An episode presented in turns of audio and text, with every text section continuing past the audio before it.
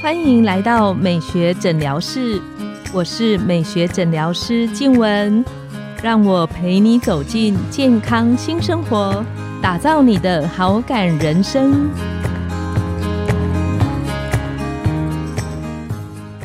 欢迎光临美学诊疗室，我是你的美学诊疗师静文，让我陪你练习好感人生。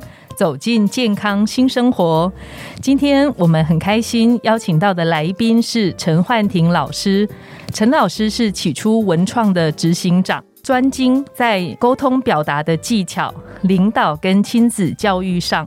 陈老师在教育训练还有咨询的辅导领域里面有二十多年的资历。我们请陈老师跟线上的听众打个招呼。黄医师，还有线上听众，大家好，嗯，很高兴我再次来到这个节目。老师今天要来聊一个，其实我觉得是很多爸爸妈妈在意的一个话题，叫做怎么跟好像活在不同世界的孩子里来做沟通。是。那举我自己，我觉得我在工作里，在我的生活圈里面，朋友们对我的印象就是我情绪 EQ 算很平稳，是，然后沟通表达上也算蛮稳定的，嗯，对。但是呢，我自己这一集我自己特别私心，嗯，请老师来讲，是因为我觉得跟孩子们沟通最困难的是，我跟一般的朋友其实可以讲一个小时，是，跟我们家的小朋友。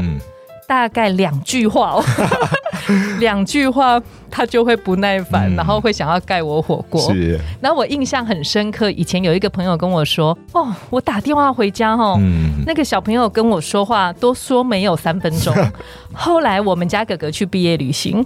我发现不要做三分钟，他打回来只有三十秒，然后我们的电话就结束了。那很想请教老师，就是跟我们的孩子沟通，怎么样跨出那个沟通的第一步？嗯，我觉得应该来提到一件事。同样，这个时代的孩子，为什么有些父母亲跟孩子的互动，哎，算是健康的互动？好像孩子也会愿意来说明自己的想法，父母亲也可以表达自己的一些意见。你可以发觉当朋友有很不错的互动，但我觉得比例不是太高了哈。好，那因为我自己在辅导的个案里面发觉到，大多数父母亲遇到新时代现在的这些小朋友，好像都是据点王一样，他会对你据点，对同学话超多的，对不对？所以我刚刚要提的就是说，有时候父母亲跟孩子要改变关系，不是要多做些什么，是停止不要再做些什么。因为停止不做什么，反而有时候比你多做什么更有效果。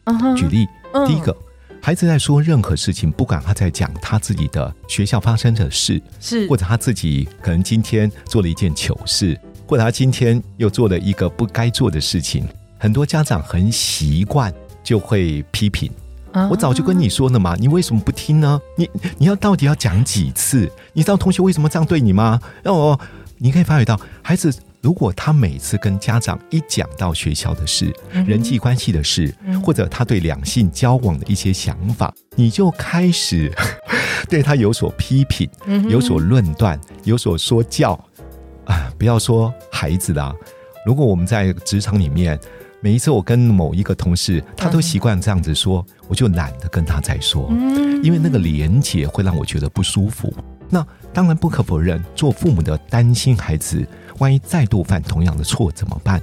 如果孩子这次不听，下次又同样做出不可原谅的事情，那怎么办？所以家长有时候的过度担心，但就会形塑在第一时刻的时候，家长就很想说道理、讲清楚、说明白，避免他犯同样的错，付上不该付的代价。所以我觉得不批评是第一件事情绝对要做的。第二个，不分析。好，什么叫不分析？孩子说：“你知道今天因为同学怎么样怎么样怎么样？”说：“哎，儿子，等一下，同学今天会呛你，会对你推了一下。妈妈先问你，你是不是因为怎么样怎么样怎么样才做的这样？人家才会这，否则人家怎么不会对小刘会这样会对你？孩子听了就超不爽的，因为他觉得你针对他，觉得是他的。你越分析，他越生气；你越分析，他越觉得你不相信我。”就像很多家长想要了解事情的因果关系、来龙去脉，然而在第一时间他没有得到安慰，没有得到同理，没有得到接纳，反而听到你在分析事情的因果关系。万一啦，这个真的错在自己的孩子身上，嗯哼，他本来是想要借由模糊的这种资讯给你，你来安慰我，跟我同样骂那个同学，没想到你居然。分析完之后，好了，我承认我错了，那怎么样？那怎么样？又不是他这样，我会这样吗？你可以发现到，你越分析他越生气。所以刚说的不批评是第一个，第二个不分析，第三个不建议，不建议，对，不要建议。你说哈，不建议，他都已经这样，我还不建议他，他就不知道怎么做啊。好，你有没有发现到，当家长给孩子建议，第一个剥夺孩子的学习和成长；第二个，你给他建议，他不见得会按照你的建议去做执行。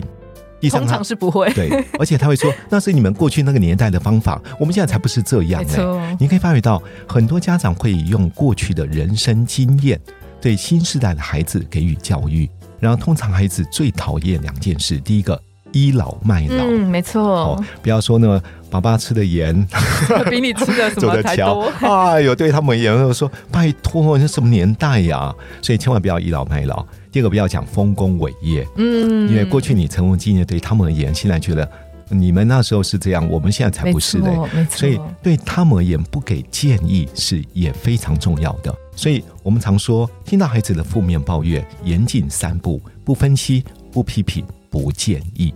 这不单是用来亲子教养，其实职场一样非常适用。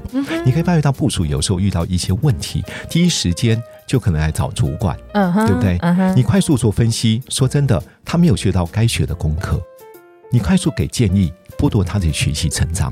下次有问题，直接还是来问你，因为他们无法培养独立思考、解决问题的能力。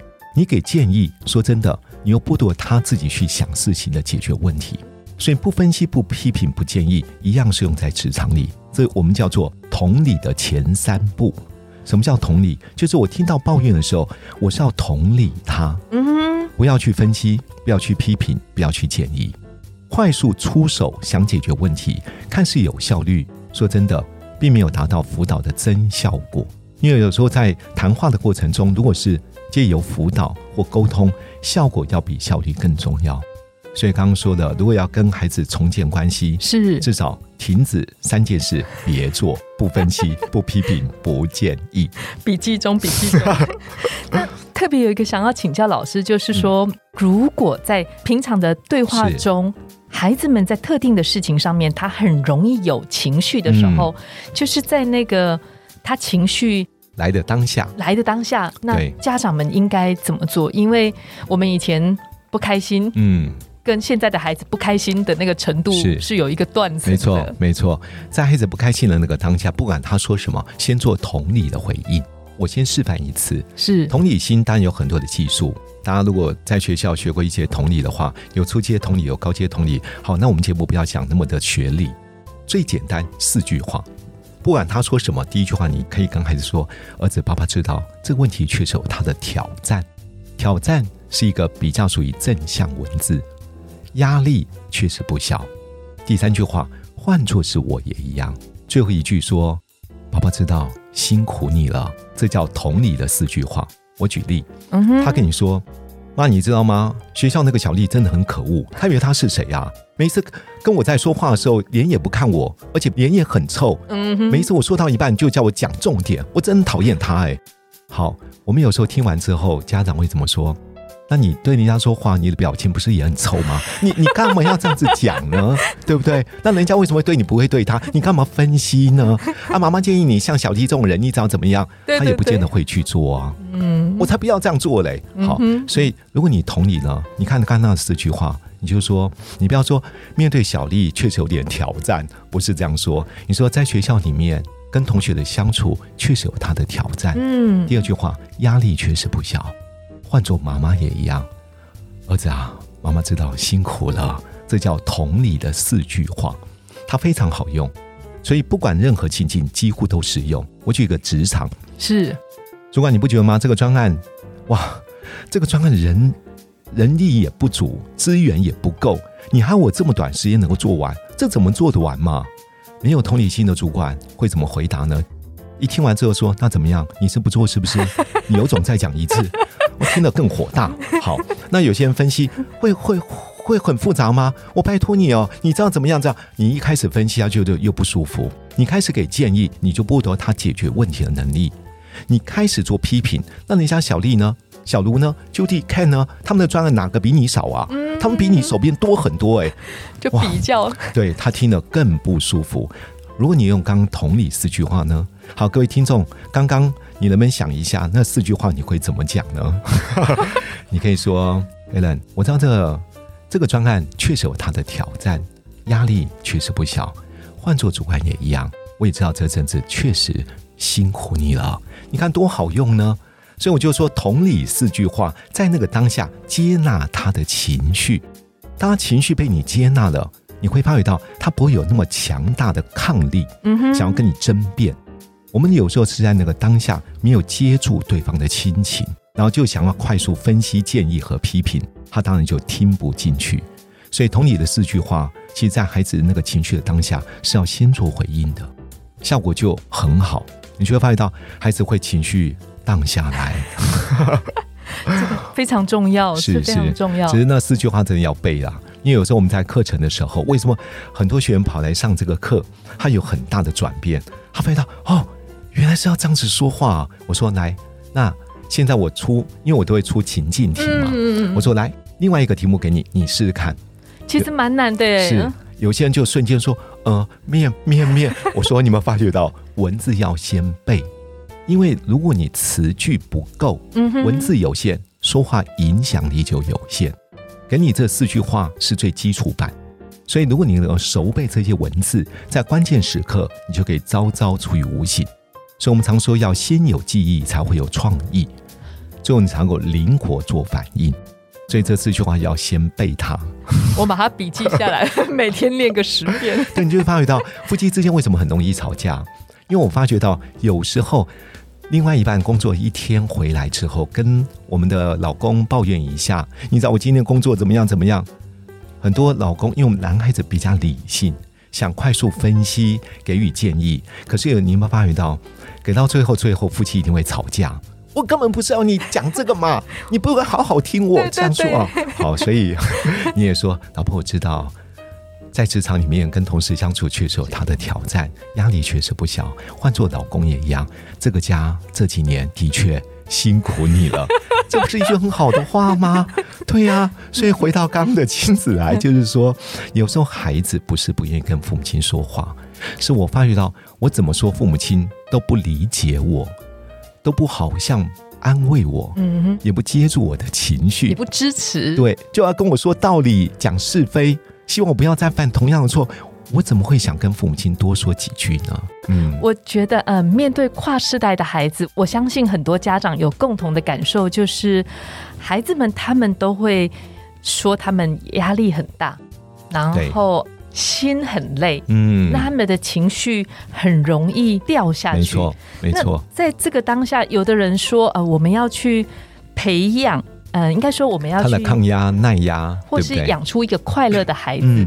但我觉得在这个时代里面，这些孩子要具备快乐也好，喜乐也是对这样子的特质，不是件容易的事。呃，确实，我我觉得这个时代太多的负面的资讯，对不对？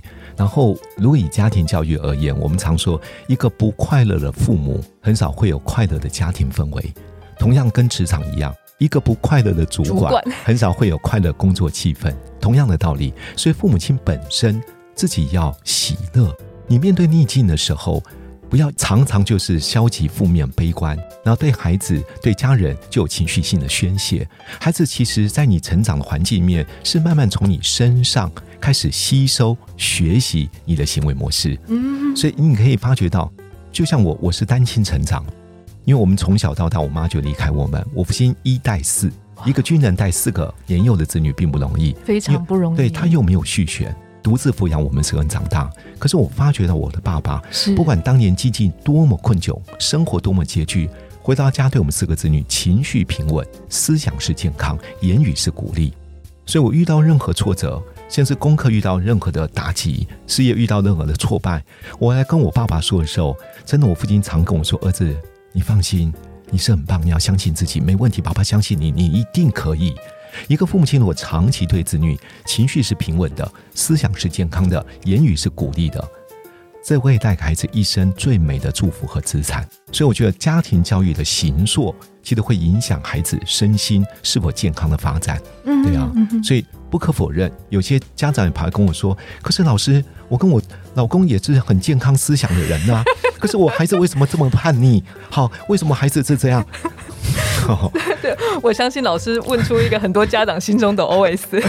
好，原生家庭当然是一个很重要的地方。我们价，我们说真的，价值观的形塑，大部分有四个阶段：是零岁、六岁，是我们说价值观的黄金期。谁影响我们？最主要的教养者，对，大部分来自父母亲。是是。然后第二个阶段是七岁到十二岁，是，其实由学校老师。我们那个阶段跟老师关系好，说真的，求学欲望会比较高。然后，如果你真的碰到不当的老师，又没有做一些健康积极的处理，嗯，你可以发觉到对孩子的人格发展、情绪当中会产生一些问题。没错，当孩子发生事的时候，家长如果没有陪伴、没有观察、没有跟进、没有接住他的情绪，你可以发觉到孩子这个时候的情绪就会产生一些心理的激转。嗯，对，你可以发觉到为什么有些人到十三到十八就是同才朋友。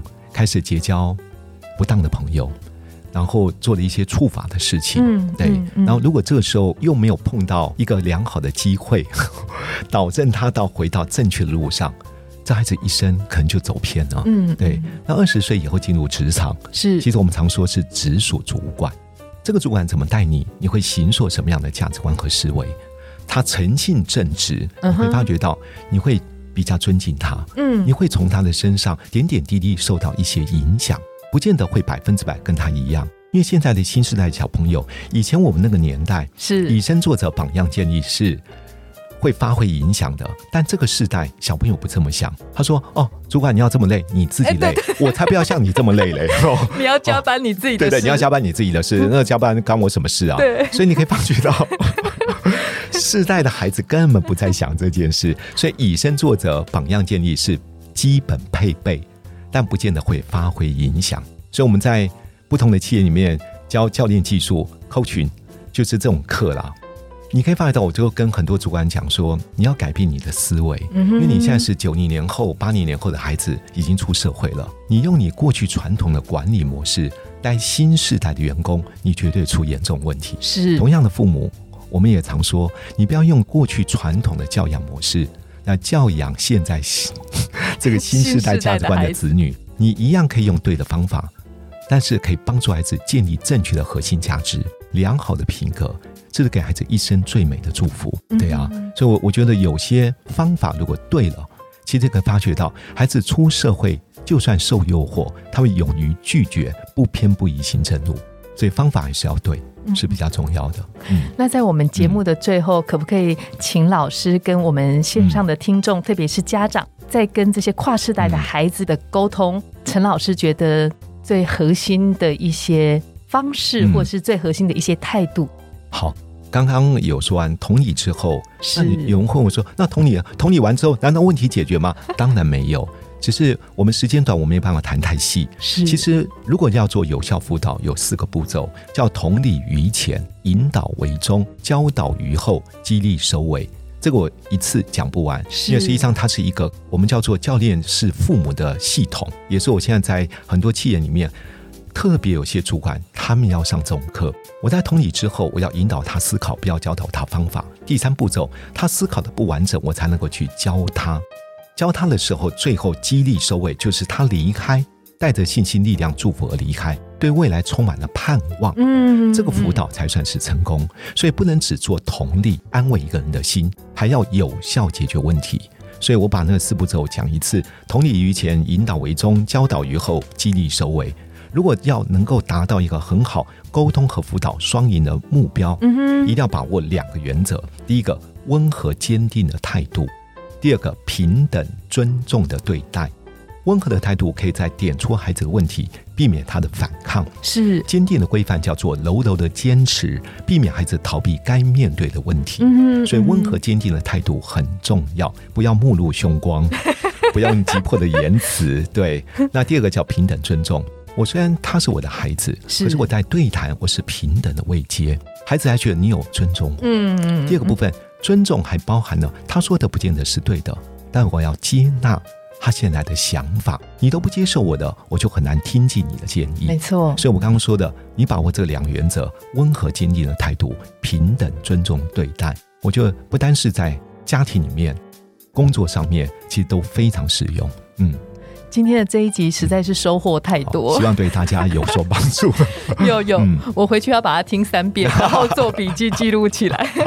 好，希望对大家都能够带来工作上的祝福，生活中的帮助，还有家庭因着这样可以拉近你跟孩子亲密的关系。真的，真的，谢谢我觉得家家庭关系好，不管是对于孩子，甚至对于在这些父母他在职场上，如果你的家里嗯喜乐和乐的话，是我觉得那在职场上工作里的心定的感觉也会差很多。，我的家庭是一个战场，工作又有一个战场，两边都开战，很累的。对，今天非常谢谢老师。那我们很期待下一集老师要来跟我们分享嗯他在这一两年、两三年是致力做的一件非常重要、改变孩子们生命的事情是。OK，今天呢，我们的节目到了尾声，拥有好感人生就从今天开始。美学诊疗室欢迎再度光临，我们下次见，拜拜拜拜。